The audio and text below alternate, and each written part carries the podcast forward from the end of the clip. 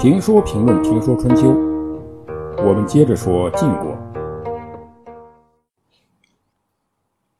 自从有了骊姬以后，晋献公就做两件事：一件是喜欢骊姬姐妹，一件是喜欢骊姬姐妹以外的事。骊姬姐妹如此受宠，不生儿子呢是不正常的，所以后来骊姬生了儿子奚齐。他的妹妹生了儿子道子。一个女人做了国君的夫人，如此受国君宠爱，又有了儿子，她不可能不产生想法。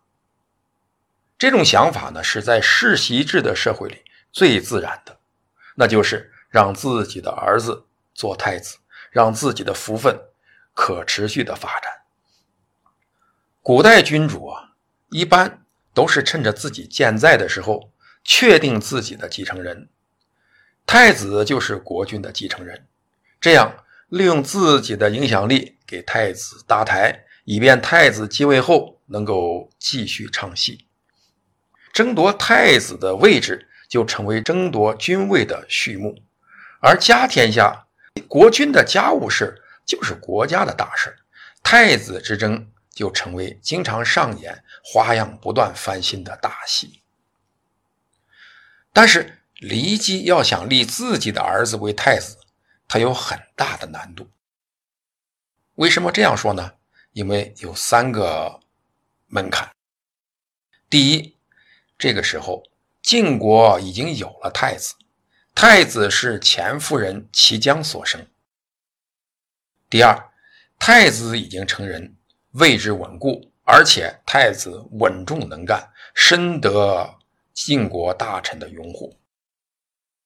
第三，除了太子和骊姬姐妹生的儿子以外，晋献公还有六个儿子，其中的重耳和义乌特别能干，他们是晋献公在敌国娶的一对姐妹所生。大胡姬生了重耳。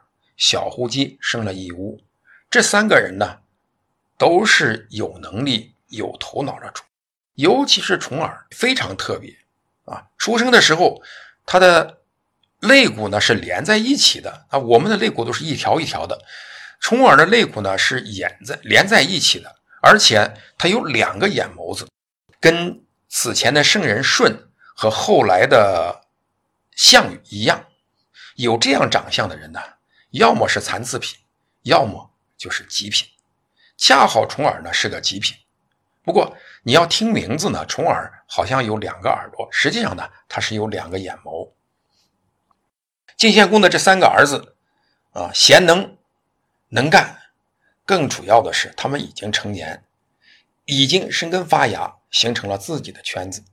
骊姬的儿子想做太子，并且继位不出问题，那就要过这三个人的关。因此，要废太子，再立新太子，立自己的儿子做太子，不是一件容易的事。尤其是他的儿子还小，还不懂事。但是骊姬如此受晋献公的宠爱，又有了儿子，他不可能不产生想法啊。实际上，他不知道这个时候呢，国君是个高危职业，而争夺国君呢，危险系数很高。要知道这一点，他可能会做其他的打算。但是有晋献公的宠爱，他还有什么可担心的呢？晋献公真的是太稀罕骊姬了，爱屋及乌，晋献公自然也喜欢他以骊姬所生的这个儿子。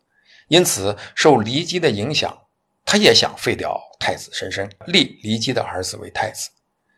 所以，晋献公私下对骊姬说：“我想废掉太子。”让西岐来代替他。这个话呢，正说到骊姬的心坎里，但是骊姬呢，却是会表演的。骊姬听了以后就哭了，他哭着向晋献公说：“说太子已经立好了，诸侯们都已经知道了，而且太子多次统帅军队，百姓都归附他。”怎么能因为我就废掉嫡长子而立庶子呢？你一定不要这样做。你如果这样做，我就自杀。